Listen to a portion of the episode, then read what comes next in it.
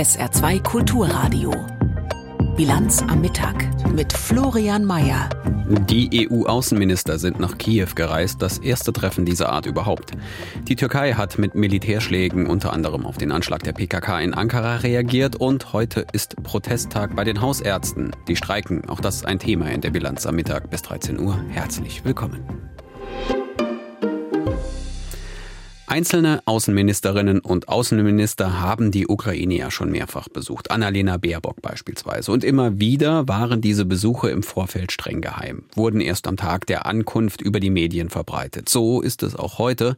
Allerdings geht es nicht nur um einen Spitzenvertreter, sondern gleich um alle 27 Außenminister der Europäischen Union. Der EU-Außenbeauftragte Josep Borrell hat das heute Vormittag öffentlich gemacht. Es ist das erste Treffen aller EU-Außenminister außerhalb der EU. Aus Kiew Rebecca Barth. Es ist ein historisches Ereignis, so bezeichnete der ukrainische Außenminister Dmytro Kuleba das heutige Treffen der EU-Außenminister in Kiew. Zum ersten Mal treffe der Rat für auswärtige Angelegenheiten außerhalb seiner derzeitigen Grenzen zusammen.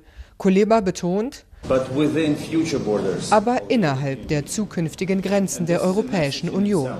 Und dies an sich ist eine Botschaft der Unterstützung, der uneingeschränkten Unterstützung, dass sich die Europäische Union zur Ukraine ausdehnt, wofür wir sehr dankbar sind.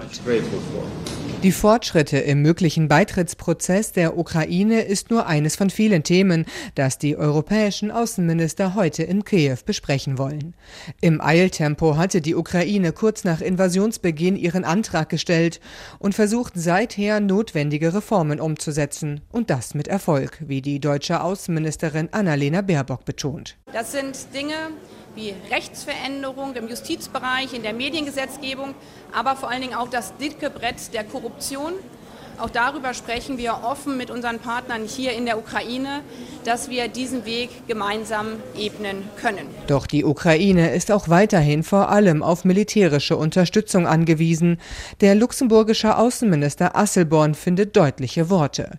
Die EU müsse solidarisch sein und dürfe nationale Interessen nicht über europäische Interessen stellen. Wir sind in einer Phase, glaube ich, angekommen, wo wir nicht zweifeln dürfen an unserem Weg.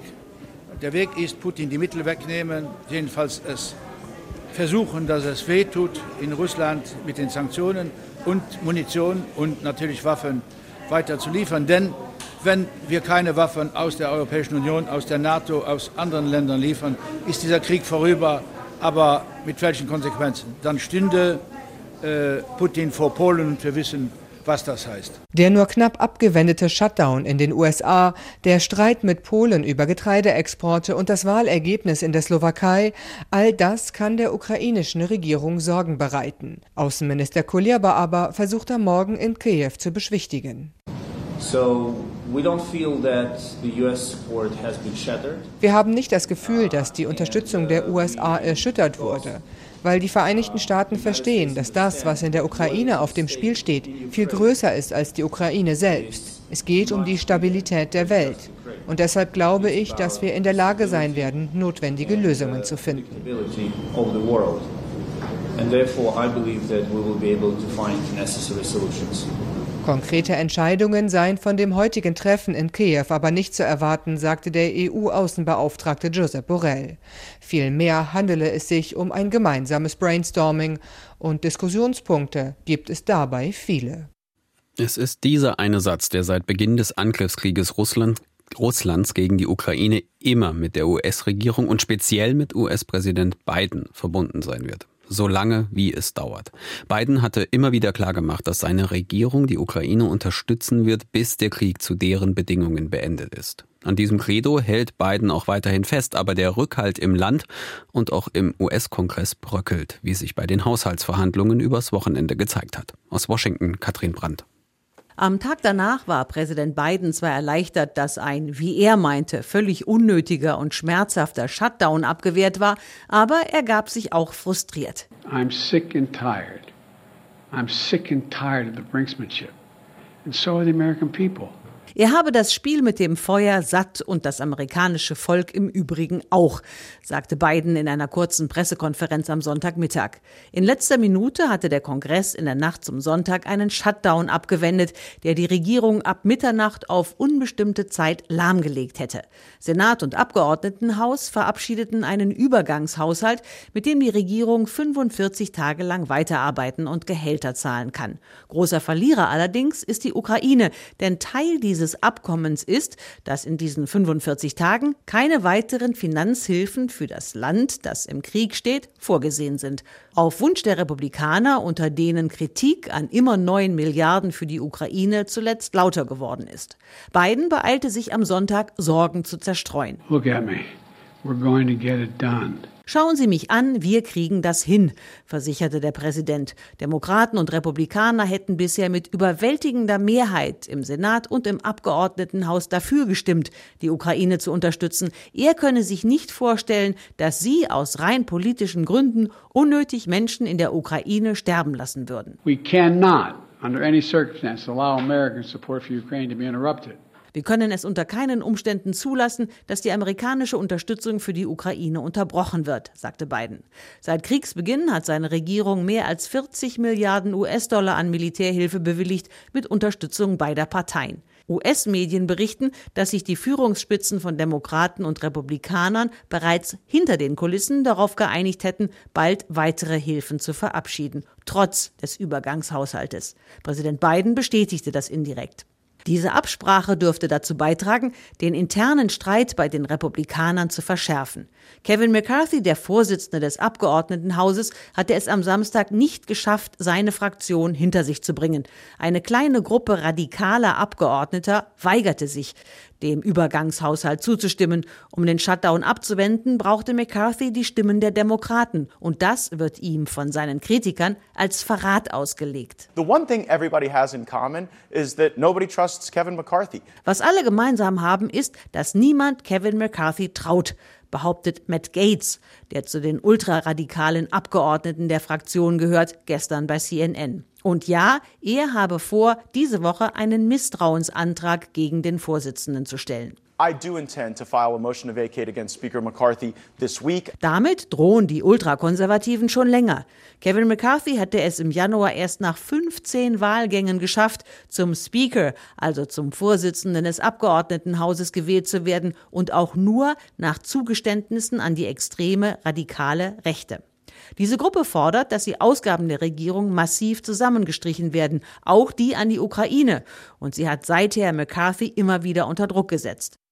Nach der Parlamentswahl in der Slowakei steht Ex-Premier Fico offenbar vor einer vierten Amtszeit. Seine linkspopulistische Partei siegte deutlich vor ihrem stärksten Konkurrenten, den Liberalen. Fico hatte sich im Wahlkampf russlandfreundlich geäußert und erklärt, er wolle etwa die Waffenlieferungen an die Ukraine stoppen.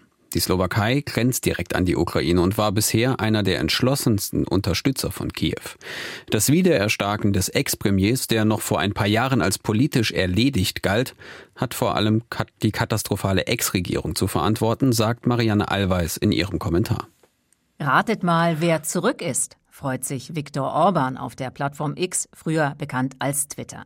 Es sei immer gut, mit Patrioten zusammenzuarbeiten, schreibt der Ministerpräsident von Ungarn über den Wahlsieger in der benachbarten Slowakei, über Robert Fico.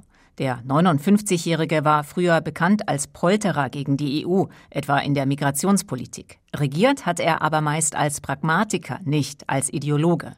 Bis Fico nach zwölf Jahren im Amt eigentlich schon als politische Leiche galt. Nach dem Journalistenmord im Jahr 2018 musste er zurücktreten als Gesicht eines korrumpierten Staates. Den wollte eine Mehrheit der Bevölkerung damals nicht mehr tolerieren. Fünf Jahre danach ist der Linkspopulist wieder auferstanden. Aus den Ruinen der slowakischen Innenpolitik, die seine Nachfolger hinterlassen haben. Dem grandiosen Scheitern dieser Pro-Europäer hat Fico in erster Linie seinen Wahlsieg zu verdanken. Und auch dem Wunsch vieler Slowakinnen und Slowaken nach der Rückkehr von Stabilität. Eine radikale pro-russische Rhetorik lag für den Machttaktiker außerdem nahe. Auf die Rückkehr eines korrumpierten Staates stellen sich Fizos Gegner jedenfalls schon ein. Vor allem auf Straffreiheit für seine Vertrauten. Auch auf weitere Angriffe gegen liberale Politiker, gegen Nichtregierungsorganisationen oder die LGBTIQ-Gemeinschaft. Noch in der Wahlnacht hatte das progressive Lager auf einen Überraschungssieg gehofft. Für die großen Städte, für Bratislava und Kosice, ist Fizos Sieg eine herbe Niederlage. Die slowakische Zivilgesellschaft ist allerdings stark und die Medienlandschaft lebendig. Zum ersten Mal in den 30 Jahren der unabhängigen Slowakei sitzt nun eine eindeutig liberale proeuropäische Partei im Parlament. Mit 18 Prozent ist sie stark genug für den Versuch, die politische Kultur endlich positiv zu prägen.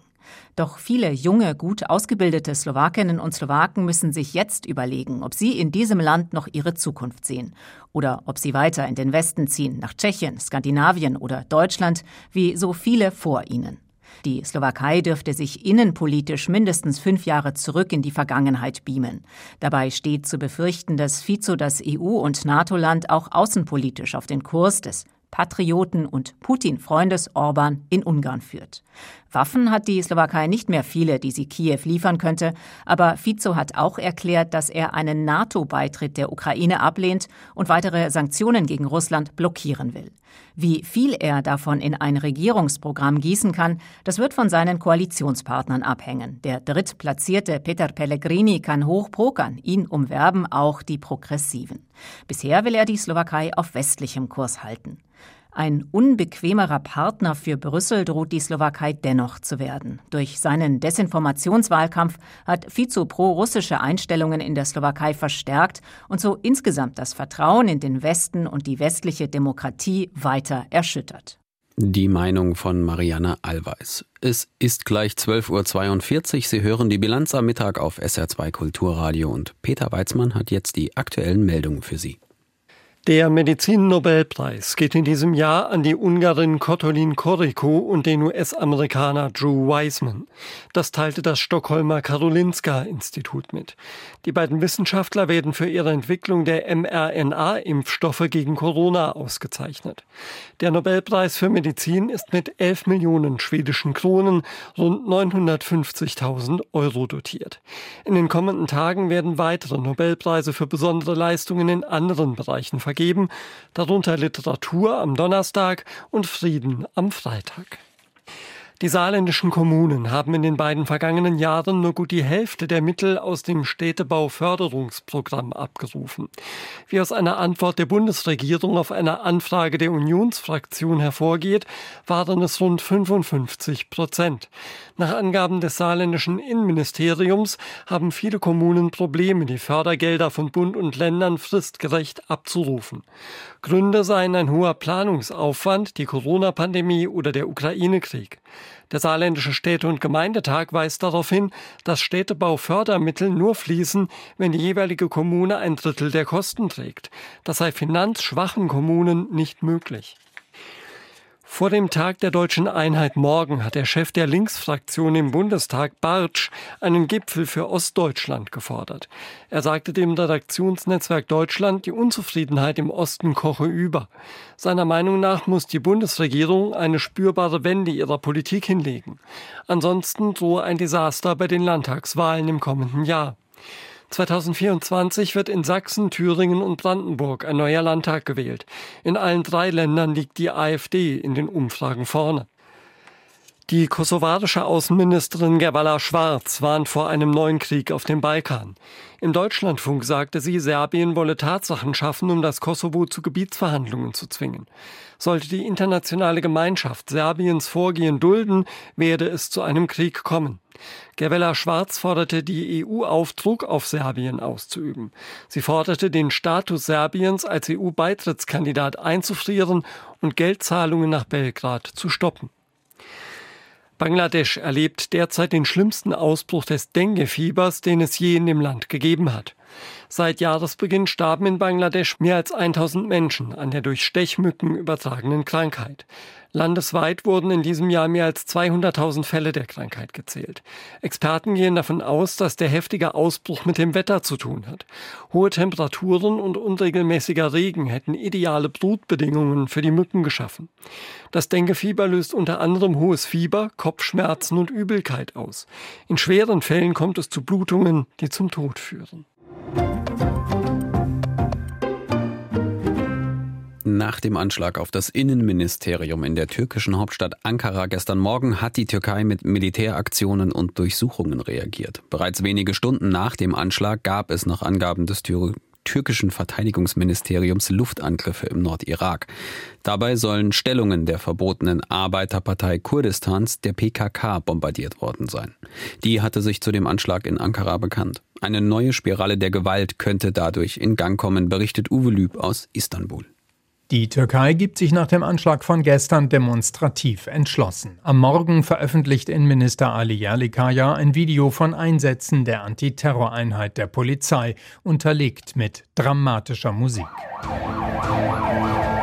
Zu sehen sind gepanzerte Polizeifahrzeuge und schwer bewaffnete Beamte. In der Nacht durchsuchen sie Wohnungen von Verdächtigen in Istanbul und Kirklaeli im Nordwesten des Landes. Schriftlich teilt Yerlikaya mit. Im Rahmen der Aktivitäten wurden 20 Personen festgenommen. Darunter seien Kommunalpolitiker der kurdischen HDP. Die spricht von widerrechtlichen Festnahmen. Die Regierung sieht die HDP als politischen Arm der terroristischen PKK.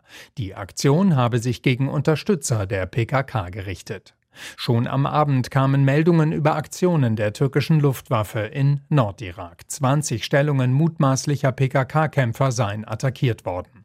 Das teilte das Verteidigungsministerium mit. Völkerrechtlich sei das in Ordnung. Es beruft sich auf Artikel 51 der UNO-Charta, dem Recht auf Selbstverteidigung. Weitere Aktionen könnten folgen. Eine neue Spirale der Gewalt in Gang gesetzt werden. Der Politikwissenschaftler Mesut Çarşin sagte im Sender CNN Türk, die Türkei könne noch entschiedener gegen kurdische Milizen und PKKler vorgehen. Einer der Attentäter ist ein PKKler. Wie ist er ins Land gekommen? Sehr wahrscheinlich aus dem Irak oder aus Syrien. Die Luftschläge gestern Nacht waren eine Mahnung, aber demnächst kann es zu Bodenoffensiven im Westen und im Osten des Euphrats kommen. Westen und Osten des Euphrats, das ist in Nordsyrien. Dort agiert die JPG aus türkischer Sicht ein Arm der PKK und ebenso terroristisch. Die Grenze mit der Türkei ist lang. Der Präsident der Türkei Erdogan verfolgt schon lange das Ziel, hier eine Sicherheitszone zu schaffen. In seiner Rede zur Eröffnung der Sitzungsperiode des Parlaments nach der Sommerpause sagte Erdogan, Unsere Strategie, alle unsere südlichen Grenzen durch einen mindestens 30 Kilometer tiefen Sicherheitsstreifen zu schützen und die Aktivitäten jenseits davon unter absoluter Kontrolle zu halten, gilt weiter. Die neuen Schritte, die wir unternehmen werden, sind nur eine Frage der Vorbereitung, der Zeit und des Umfelds. Wir sagen, der Satz, wir können eines Nachts plötzlich kommen, sollte nicht überhört werden. Dass die PKK hinter dem Anschlag in Ankara steckt, gilt als sicher. Eine der PKK nahestehende Agentur hat ein Bekenntnis der Organisation zu dem Anschlag veröffentlicht. Nach Regierungsangaben ist einer der beiden Attentäter als Mitglied der PKK identifiziert worden. Die beiden Männer haben einen Anschlag auf das Polizeipräsidium am Innenministerium in Ankara verübt. Einer hat sich am Wachhaus neben einem Eingang in die Luft gesprengt. Ob absichtlich oder unabsichtlich, ist unklar. Die Dimension des Anschlags hätte jedenfalls sehr viel größer sein können. In dem Auto der Attentäter fanden Sicherheitskräfte nach Angaben des Innenministers etliche weitere Waffen und knapp 10 Kilo Plastiksprengstoff, Handgranaten sowie einen Raketenwerfer. Vor fünf Jahren betrat der Journalist Jamal Khashoggi das saudische Konsulat in Istanbul. Er hat es nicht mehr lebend verlassen. Auf brutalste Weise wurde er dort umgebracht, zerstückelt und beseitigt. Alle Ermittlungen deuten klar darauf hin, dass der saudische Kronprinz und de facto Machthaber Mohammed bin Salman, der sich gerne einfach nur MBS nennen lässt, den Mord an Khashoggi persönlich angeordnet hat. Groß war da die internationale Empörung kurz nach Bekanntwerden des Mordes und der Ermittlungsergebnisse. MBS lächelte all das von Anfang an einfach weg und die internationale Ächtung des saudischen Kronprinzen, die verflog ganz schnell. Moritz Behrendt. In schwarzem Jackett und mit grauer Jeans betritt Jamal Khashoggi das saudische Konsulat in Istanbul. Eingefangen von Überwachungskameras sind es die letzten veröffentlichten Bilder, die den Journalisten zeigen. Das Konsulat hat er nie lebend verlassen. Khashoggis Leiche wurde bis heute nicht gefunden. Hochrangige türkische Regierungsvertreter sagen, sie sei vermutlich in Säure aufgelöst worden. In den Wochen nach der Tat kommen immer neue gruselige Details des Mordes ans Tageslicht.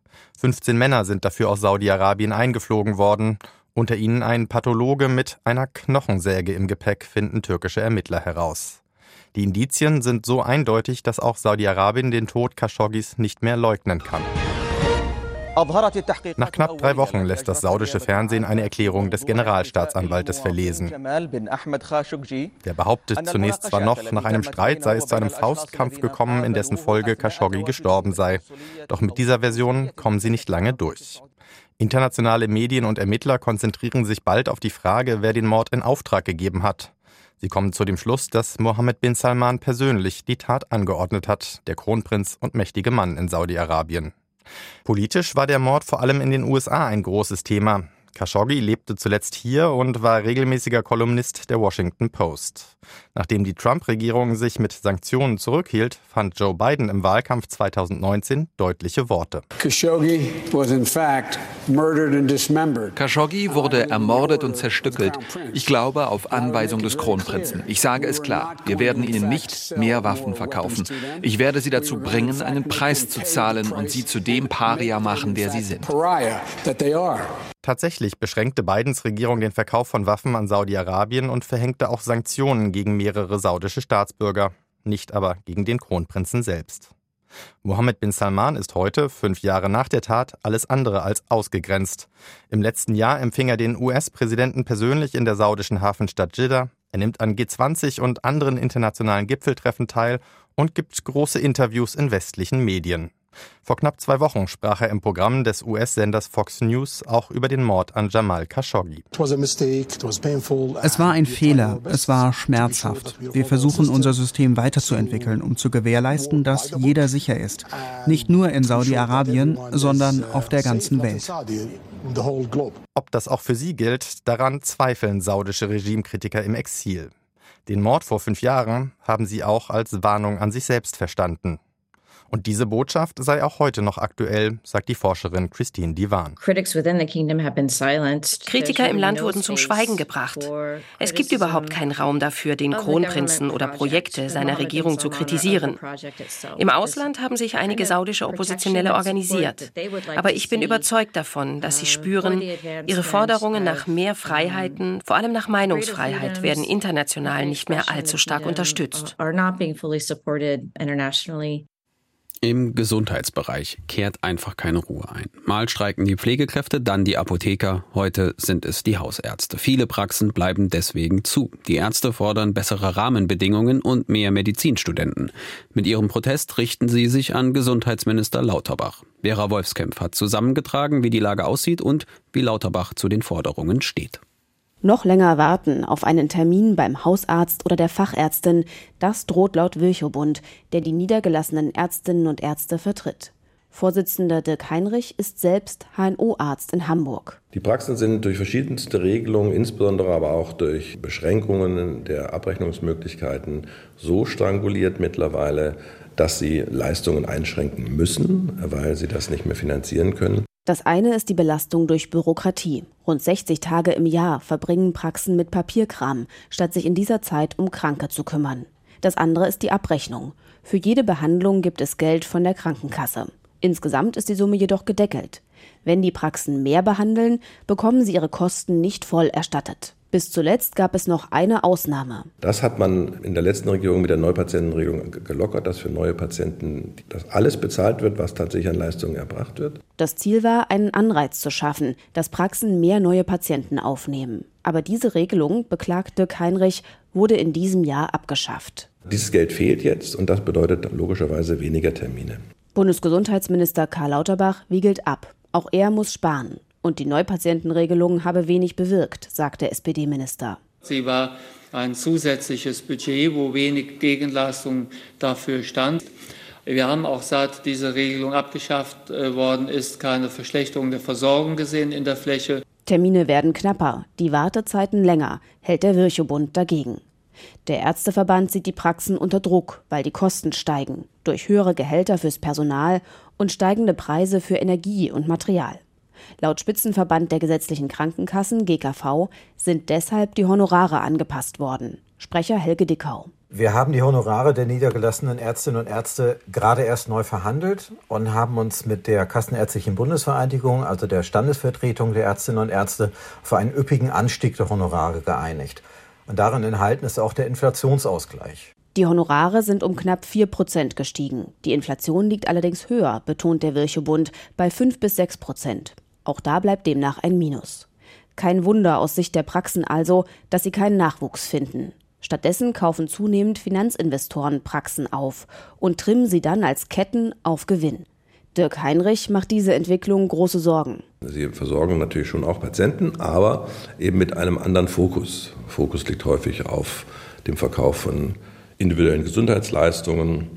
Es werden Termine nur so vergeben, solange der Patient noch irgendwie ein Geld bringt. Da sind sich die Praxen und der Bundesgesundheitsminister einmal einig. Auch er will den Einfluss der Investoren begrenzen und plant dafür gesetzliche Regelungen. Auch mit den Bundesländern laufen Gespräche, mehr Studienplätze für Medizin anzubieten, um das Nachwuchsproblem anzugehen. Doch die Fachärzte und Hausärztinnen sind überzeugt, das löst sich nur mit besseren Bedingungen für die Arztpraxen. Und damit sind wir bei den Wetteraussichten angekommen. Heute hat die Sonne über dem Saarland nahezu freie Bahn. Es wird noch einmal spätsommerlich warm mit Höchstwerten von 23 bis 27 Grad. In der Nacht ist der Himmel dann anfangs vielfach sternklar. Es bleibt noch trocken. Die Tiefstwerte liegen bei 17 bis 10 Grad.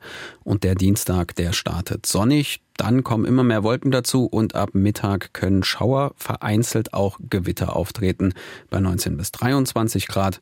Der Mittwoch wird dann wieder ein überwiegend trockener Mix aus Sonne und Wolken bei 16 bis 20 Grad. Das war die Bilanz am Mittag der Redaktion der Technik und Ihnen vielen Dank. Hier folgt die Auslandspresseschau. Danach begleitet sie Roland Kunz durch den SR2 Nachmittag. Viel Vergnügen. Tschüss. SR2 Kulturradio.